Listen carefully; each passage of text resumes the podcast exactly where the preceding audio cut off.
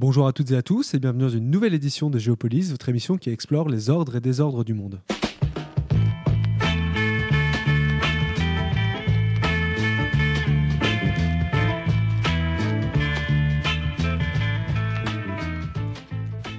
Bonjour Ulrich, aujourd'hui nous partons avec vous pour Taïwan. Taïwan, île située au large de la Chine où l'on s'inquiète hein, du discours de plus en plus offensif de Pékin qui ne cache pas sa volonté de prendre le contrôle hein, de ce territoire rebelle de facto indépendant. Oui, bonjour Thomas, bonjour à tous. Territoire de la taille de la Belgique et peuplé de 23 millions d'habitants, Taïwan, l'ancienne Formose, est effectivement de facto indépendante du fait d'une histoire euh, particulière, territoire historiquement euh, chinois. C'est sur cette île que s'étaient réfugiés en 1949 les perdants de la révolution euh, communiste avec avec à leur tête Chiang Kai-shek, hein, tout cela alors que Mao prenait le contrôle de la Chine continentale. Le leader nationaliste chinois a tenté d'ailleurs depuis cette île de maintenir la fiction d'une Chine légitime, ce qui explique d'ailleurs que le nom officiel de Taïwan soit toujours euh, celui de République de Chine. Cette fiction s'est cependant progressivement heurtée euh, au réel. Hein. Oui, Thomas Taïwan, hein, qui contrôlait euh, toujours le siège de la Chine à l'ONU dans les années 70, a dû le céder à Pékin. Et d'abord réticent, les pays occidentaux ont pour la plupart aussi euh, fini par nouer des relations avec la Chine communiste plutôt qu'avec euh, qu'avec Taïwan.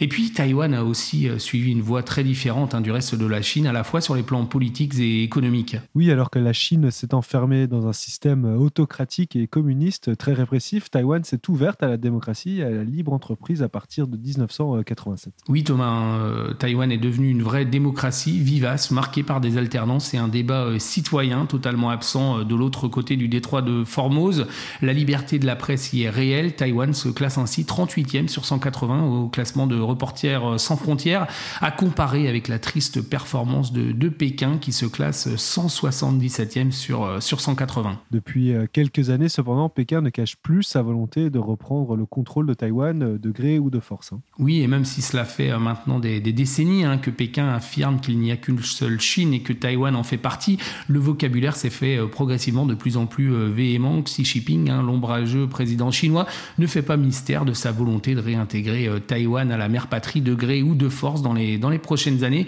Et pour prouver sa détermination, Pékin multiplie d'ailleurs les exercices militaires dans, dans toujours ce détroit qui sépare la, Chine de l'île rebelle. La promesse d'une dangereuse escalade alors que les Américains euh, soutiennent Taïwan, hein, Ulrich Oui, Thomas, les, les États-Unis soutiennent Taïwan et ont affirmé à plusieurs reprises qu'ils viendraient à la rescousse de l'île en cas d'attaque. La visite récente de Nancy Pelosi, la speaker de la, de la Chambre qui a provoqué un tollé en Chine hein, et ailleurs, était d'ailleurs une marque de soutien plus que démonstrative des, des États-Unis à Taïwan. Et Elon Musk vient de se mêler euh, au débat hein, en souhaitant que Taïwan réintègre la Chine avec un statut euh, spécial hein, sur le modèle de Macao ou encore de Hong Kong. Oui, le Premier ministre taïwanais a d'ailleurs répondu à cette proposition en suggérant euh, qu'Elon Musk ne connaissait pas grand-chose à, à, Taïwan et de fait, l'exemple hongkongais ne doit pas trop inspirer les Taïwanais si Hong Kong devait bénéficier pendant 50 ans d'un statut spécial assorti de garanties de respect de la démocratie, comme c'était euh, prévu. On sait ce qu'il en est advenu. La plupart des opposants hongkongais ont été réduits au silence et la démocratie n'est plus que formelle hein, dans cette ancienne colonie euh, britannique. Pour parler de tous ces sujets, vous avez pu interroger euh, Bruno Philippe, correspondant du Monde en Asie, qui revient tout juste. On écoute l'interview, mais avant cela, une courte pause musicale.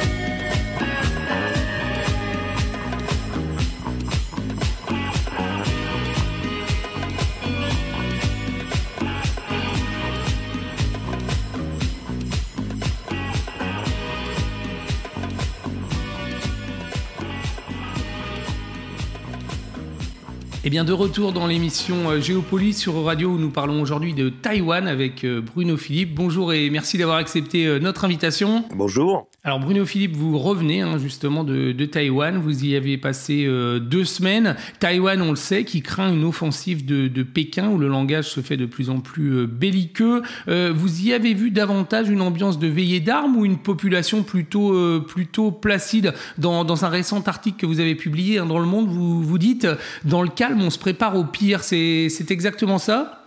Oui, c'est ça. A que c'est pas veillé d'armes, euh, c'est pas la panique, euh, pas du tout. Mais c'est, et d'ailleurs c'est ce que m'ont dit un certain nombre d'interlocuteurs, euh, il y a une, une élévation, si je puis dire, de la conscience collective qu'une guerre est possible. Donc, alors d'un côté, sur le côté préparation, mais qui n'est pas une veillée d'armes, mais qui est, disons, une façon de, de se préparer, il y a un certain nombre d'associations, de journaux, de websites euh, d'organisations locales qui préparent les gens. Alors, notamment, j'ai assisté à un entraînement euh, pour euh, les premiers soins d'urgence, pour transporter des blessés, qui est organisé par un membre du parti au pouvoir, qui est lui-même un ancien membre des forces spéciales, et qui estime qu'il faut que la société civile soit mobilisée en cas de conflit. Bon, il le fait aussi, il le fait aussi pour des séismes ou d'autres catastrophes qui seraient naturelles mais les gens que j'ai interrogés qui ont participé à cet atelier, comme ils disent, m'ont tous dit euh, bah, on le fait parce qu'on estime qu'une guerre peut arriver, que des missiles pourraient tomber et qu'il faut être prêt à soigner des blessés, etc. Donc il y a une prise de conscience collective, mais euh, pour le reste, euh, quand même, l'île reste très nonchalante, enfin nonchalante, pas insouciante, mais disons, les gens ne, sont pas du tout dans la panique au point même où j'ai interviewé l'ancien chef d'état-major de l'armée, l'amiral Lissimine, qui me dit, vous vous rendez compte, l'autre jour, quand Nancy Pelosi est venue, euh, vous vous rappelez que la visite de Nancy Pelosi, euh, le speaker de la Chambre des représentants américaine, est venue, il y a eu euh, des exercices militaires en représailles extrêmement agressifs qui ont organisé les Chinois, des missiles ont survolé l'île, et l'amiral me dit, vous vous rendez compte, les gens allaient au restaurant et s'amusaient, comme si ça le choquait que les gens auraient dû pour lui, aurait dû euh, cesser toute activité ludique puisque les Chinois étaient en train de faire une démonstration de force. Donc vous voyez un petit peu les contradictions hein, de cette société. Il y a évidemment un écart générationnel en l'occurrence. Et euh, Bruno Philippe, cette montée des tensions, on le sait, elle est quand même, elle est pas tout à fait nouvelle. Hein. Euh, là, c'est une accélération, mais c'est surtout dû au discours de, Xi Jinping qui ne cache plus son ambition de ramener de, de gré ou de force l'île rebelle dans son giron, ou alors c'est multifacteur? Ah bah, c'est évident que, le facteur, si je puis dire, Xi Jinping est essentiel. Euh, les, alors, les, les, Taïwanais disent deux choses. Ils disent d'une part, on est menacé depuis 1949, c'est-à-dire depuis que les troupes de Chiang Kai-shek ont été défaites par les troupes communistes et se sont réfugiés sur l'île de Taïwan. Euh, donc cette menace, elle a toujours existé, elle est existentielle à Taïwan depuis le début de cette île dont le statut est étrange, qui n'est pas indépendante mais qui est souveraine. Mais il y a euh, une, élévation euh, du niveau de menace par Xi Jinping, qui, vous l'avez rappelé tout à l'heure, tient un discours de plus en plus agressif à l'égard de Taïwan et qui s'inscrit par la reprise en main euh, collective, euh, notamment Hong Kong. Il ne faut pas oublier que la reprise en main de Hong Kong et la répression contre les mouvements démocratiques a euh, eu un impact très fort sur la psychologie collective des Taïwanais, qui se disent, bon, nous, on est évidemment souverain, Hong Kong ne l'est pas, mais ils sont dans ce qu'on appelle un pays de système, ce, système un peu hybride qui avait été négocié après le départ des Britanniques. Bon, le Taïwan, évidemment, est dans, dans une situation très différente, mais ils se disent, ce que les Chinois ont réussi à faire à Hong Kong, ils pourraient le faire en termes d'attaque militaire contre nous. Donc euh, euh, voilà, c'est cette, cette, reprise en main de, de, Xi Jinping, probablement adoubée pour, une troisième, pour un troisième mandat la semaine prochaine, voire même un mandat à vie, euh, c'est la reprise en main de Hong Kong, c'est les camps de concentration contre les musulmans du Xinjiang, c'est la répression collective. Et la menace contre Taïwan s'inscrit dans cette stratégie-là. Et alors, on, craint une, une invasion totale ou alors une guerre plus insidieuse, quelque chose d'asymétrique? Voilà, alors il y a plusieurs scénarios. Euh, j'ai rencontré l'autre jour un très haut euh, responsable des questions de sécurité que je ne peux pas nommer car il m'a donné une interview euh, anonyme, enfin off the record comme on dit dans notre jargon journalistique. Et pour lui, l'un des scénarios les plus probables, c'est une guerre éclair. Tout le monde ne partage pas cet avis par ailleurs. Il y a, donc il y a plusieurs solutions, enfin il y a plusieurs hypothèses. La guerre éclair, très difficile à mener parce que les Chinois, d'abord, ne sont pas prêts pour l'instant à une guerre éclair. Ils, ont, ils souffrent un petit peu comme les Russes en Ukraine d'un manque de capacité de coordination interarmes. Ils ont beaucoup de progrès à faire encore sur la question de l'amphibie, hein. l'amphibie étant évidemment absolument euh, nécessaire pour euh, prendre pied sur les plages et débarquer sur Taïwan. Il y a à peu près une douzaine ou 14 points de débarquement possibles pour les Chinois. Donc guerre éclair, c'est une hypothèse, mais c'est compliqué. Après, il y a la possibilité du blocus. Le blocus peut aussi amener, euh, évidemment, la participation euh, des Américains euh, et voire même des Japonais aux côtés de Taïwan. Donc, c'est la deuxième solution. Enfin, il y a, bon, y a, plusieurs hypothèses, mais pour l'instant, tout ça reste assez flou, en fait. Les Taïwanais, de leur côté, vous, venez d'utiliser à l'instant l'expression, sont en faveur de ce qu'on appelle la guerre asymétrique, c'est-à-dire de se doter euh, d'armements euh, plus légers, plus mobiles, moins coûteux, qui peuvent être des, armements de défense. Et les, Taïwanais estiment qu'ils ont moins besoin, dans le cas d'une guerre, d'armements lourds, c'est-à-dire les sous-marins, les avions de chasse, les missiles à longue portée. Ce qui, quand même, d'ailleurs, ne, les a pas empêchés d'acheter récemment des F-16 américains et de lancer un programme de construction de sous-marins. Mais disons, sur le plan de la stratégie qui est pensée euh, dans l'optique d'une attaque chinoise, c'est la guerre asymétrique. Et puis c'est vraiment euh, David contre Goliath, hein, quand même. Rappelons que, que l'île, Taïwan, elle ne compte que 23 millions d'habitants contre 1,4 milliard de l'autre côté de l'île Détroit. Hein. C'est sûr, c'est ce que rappelait l'autre jour dans une conférence de presse à laquelle j'ai assisté le ministre des Affaires étrangères taïwanais, Joseph Wu. Il a, il a utilisé cette expression euh, David contre Goliath. Alors bon, en même temps c'est pas un milliard 400 millions de Chinois qui vont débarquer sur les plages taïwanaises.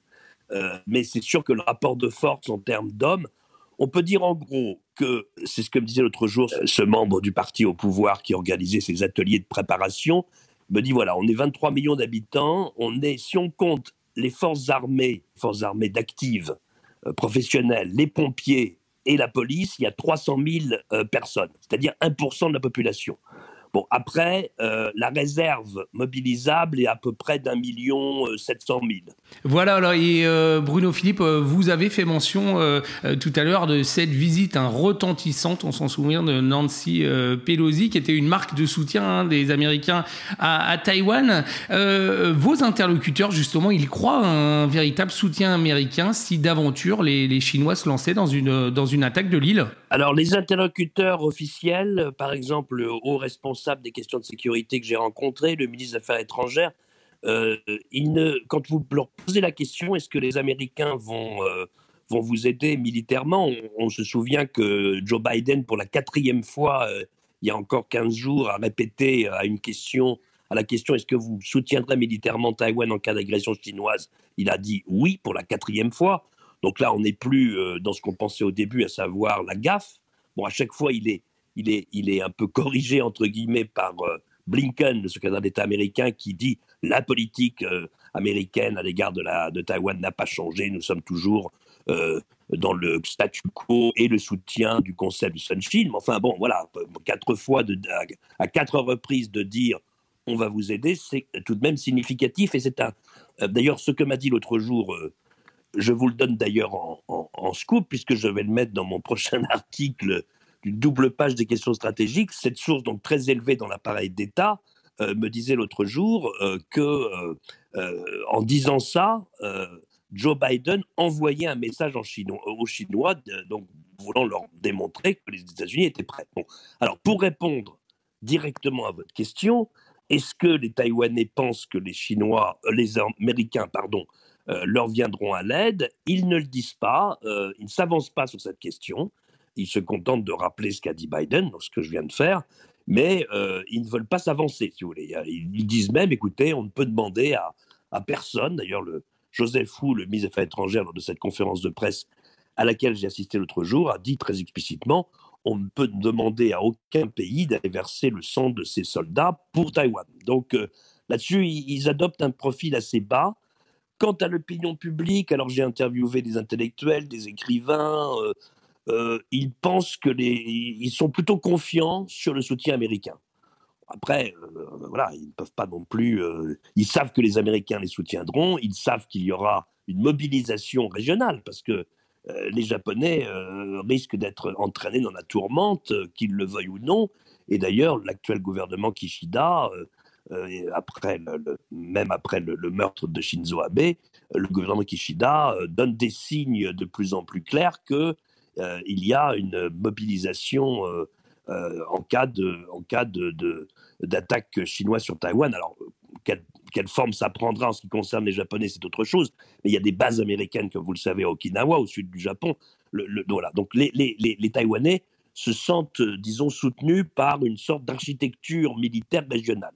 Après, est-ce que les Américains, est-ce que les Taïwanais pensent que les Américains enverront des hommes? On ne sait pas. Est-ce qu'ils iront plus loin que ce qu'ils font en Ukraine? On ne sait pas et un rapprochement euh, plus en douceur, hein, comme c'était envisagé il y a encore quelques, quelques années. Ça apparaît totalement inenvisageable. Hein. Maintenant, la, Chine, hein, vous le dites euh, dans, dans, un article que vous avez récemment publié, est vraiment devenue un contre-modèle à Taïwan. Euh, et puis j'imagine d'ailleurs qu'on regarde ce, ce congrès du, du, PC qui se déroule actuellement à, Pékin comme quelque chose d'assez, d'un peu affligeant, alors qu'à, qu'à Taïwan, depuis 1987, une démocratie très vive s'est, développée. Tout à fait, c'est, c'est le contre, vous l'avez, vous l'avez dit, enfin je l'ai écrit comme ça dans mon article, effectivement, c'est le contre-modèle absolu de la Chine. Euh, les, euh, je cite un, sondage qui a été fait qui montre qu'aujourd'hui, euh, à peu près plus de 60% des Taïwanais se sentent taïwanais, une vingtaine de pourcents, je crois, se sentent taïwanais et chinois. Mais il y a une vingtaine d'années, ou enfin disons une trentaine d'années, les, gens se sentaient chinois à, si mes souvenirs sont bons, à, 30, à 20, 20 et quelques pourcents aujourd'hui, c'est 2%, et les gens se sentaient taïwanais à hauteur de, je crois que 12 ou 15%, je n'ai plus le chiffre exact en tête. Donc on voit que le chemin parcouru est absolument saisissant. En 30 ans, vous avez aujourd'hui les trois quarts quasiment des Taïwanais qui se sentent taïwanais. Alors ils ont beau parler une langue chinoise, ils ont beau aller dans des temples euh, taoïstes ou bouddhistes, euh, ils ont beau, euh, ils ont beau partager beaucoup de traits culturels avec les Chinois du continent, euh, une, identité collective taïwanaise s'est développée. Euh, donc c'est tout à fait intéressant. Alors il y a encore des gens qui ont une certaine admiration pour euh, le entre miracle économique chinois, parce que c'est vrai que comme les Taïwanais ont commencé il y a, vraiment un, il y a un moment maintenant, l'évolution de l'économie chinoise a été fulgurante après le décollage de Taïwan. Donc il y a des gens qui estiment que la Chine fait un, a, réalisé des prouesses économiques extraordinaires, mais ces mêmes gens, euh, je parle en fait d'un autre sondage qui a été fait, ces mêmes gens, tout en admirant la Chine, associés au système politique euh, taïwanais, c'est-à-dire la démocratie.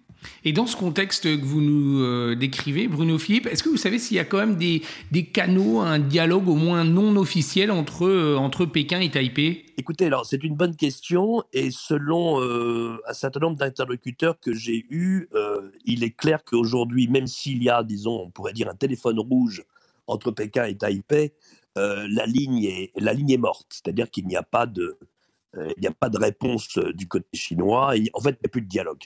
On sait que l'actuel président Tsai Ing-wen fait partie donc du parti du, du, démocratique progressif, le DPP, euh, qui est un parti pro-indépendance. Évidemment, la présidente ne déclare pas l'indépendance car dans ce cas-là, c'est un casus belli et la Chine attaque aussitôt. Les Chinois ont fait passer en 2005 une loi qui s'appelle la loi anti-sécession, qui euh, donc permettrait légalement à la Chine d'intervenir immédiatement en cas de déclaration formelle d'indépendance de Taïwan. Donc à ce niveau-là, le statu quo est respecté.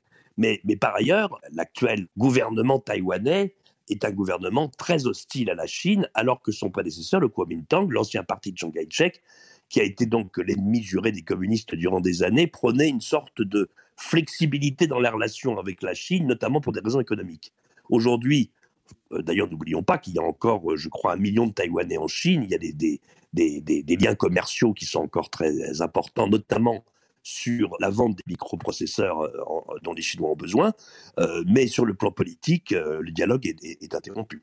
Et justement, vous parliez des liens commerciaux. On peut voyager facilement de, de Taïwan au reste de la Chine? Alors, oui et non, on ne pouvait pas. Bah, D'abord, il y a eu le Covid, donc tous les liens ont été interrompus. mais oui, il y a encore des avions qui font régulièrement Taipei-Shanghai ou Taipei-Xiamen, qui est une ville de la province du Fujian, qui est juste en face d'une toute petite île taïwanaise qui s'appelle Kinmen, où je suis allé l'autre jour, qui est à même pas 10 km des rivages chinois. Et là, il y avait encore jusqu'au Covid un ferry qui reliait cette île au continent chinois. Ce lien a été interrompu, mais là, pas pour des raisons politiques. Elle a été interrompue d'abord à cause de la pandémie. Mais évidemment, vu le contexte aujourd'hui, il y a peu de chances que, que ce lien maritime soit rétabli. Mais les liens, les, liens de l'aviation commerciale se poursuivent. Alors justement, vous avez fait mention de, de Kinmen, hein, c'est ce petit îlot hein, juste en face de, de la Chine qu'on distingue très très clairement, je crois, quand, quand on est euh, quand on est là-bas. Racontez-nous un peu ce que ce que vous y avez euh, senti comme ambiance. Est-ce qu'elle est singulièrement différente de ce qu'on a euh, dans le reste dans, dans la grande île de Taïwan? Bah, c'est une ambiance un peu différente dans la mesure où c'est une île qui a été attaquée par deux fois. Elle a été attaquée une première fois en 49, avant même que Chiang Kai-shek euh, s'établisse formellement à, Taïwan. Euh, les Chinois euh, communistes ont, été, ont essayé de prendre pied sur cette île. Ils ont été vaincus, ils ont été obligés de se battre en retraite. Et elle a été de nouveau attaquée dans les années 50, bombardée avec une très grande violence, au point même où quasiment toute l'île, d'après ce que j'ai compris, a été détruite. Donc les gens, alors c'est un peu compliqué parce que une bonne, une partie importante des gens dans cette île qui votent toujours pour le Kuomintang, donc je rappelle parti de Chiang Kai-shek qui était plutôt en faveur de, ce que j'appelle la flexibilité relationnelle avec la Chine, eh bien les gens continuent à voter pour le Kuomintang parce qu'ils sont tellement proches de la Chine qu'ils préfèrent finalement, même si c'est parfaitement illusoire, d'avoir en quelque sorte la, le, parapluie de protection d'un parti qui est beaucoup moins hostile vis-à-vis de la Chine euh, que le parti au pouvoir de la présidente Tsai Ing-wen. Donc euh, l'opinion publique est plutôt euh, n'est pas en faveur de l'indépendance et plutôt dans une certaine euh, dans un certain pragmatique, pragmatisme à l'égard de la Chine, pour des raisons d'ailleurs économiques, parce que, comme je le disais tout à l'heure, il y avait des liens euh, maritimes avant la pandémie, et donc il y avait des échanges commerciaux importants entre le continent et, l'île de Kinmen. Après, il y a d'autres personnes que j'ai interviewées qui, elles, euh, ne votent pas pour le Kuomintang, et des jeunes notamment. Et alors, eux, ils sont, j'en fais, j'en fais je, le dis dans mon, dans mon article, il y a des gens qui sont un tout petit peu plus inquiets que la, la tension étant en train de monter entre la Chine et Taïwan. Eux, ils sont vraiment sur la ligne de front. Même si les stratèges pensent qu'en cas d'attaque, les Chinois vont se focaliser sur l'île de Taïwan proprement dite et pas Kinmen qui, qui n'a pas beaucoup d'importance stratégique. C'est pas parce que vous allez prendre Kinmen que vous allez prendre Taïwan. Je, précise d'ailleurs, puisqu'on parlait tout à l'heure de stratégie, qu'il y a euh, quelque chose qu'il ne faut pas oublier, le détroit de Taïwan, c'est 180 km. C'est un détroit où les vagues sont importantes, où les vents sont importants, où les courants sont importants. Donc, c'est pas du tout une attaque facile de la, de la part des Chinois. Donc, euh, voilà, euh, je, réponds indirectement à votre question sur Kinmen. Oui, ils peuvent sans doute s'emparer de Kinmen sans trop de problèmes, mais Taïwan, ce sera évidemment une autre affaire. Et alors, j'imagine que dans tout ce contexte, c'est quelque chose qu'on regarde très attentivement, à Taïwan encore peut-être plus qu'ailleurs. C'est évidemment le, le, conflit, euh, le conflit ukrainien qui doit euh, largement contribuer à faire réfléchir euh, Xi Jinping sur l'opportunité d'une attaque sur Taïwan. Hein. Tout à fait. La, plupart des interlocuteurs que j'ai eus estiment que l'Ukraine a été un, un tournant. C'est-à-dire, on a parlé tout à l'heure de l'agressivité de Xi Jinping, qui est un des facteurs absolument déterminants pour expliquer l'inquiétude euh, collective euh, à Taïwan, même si tout cela se fait dans le calme, encore une fois, mais la guerre en Ukraine est euh, l'autre facteur, c'est-à-dire une guerre est toujours possible même quand on n'y croit pas.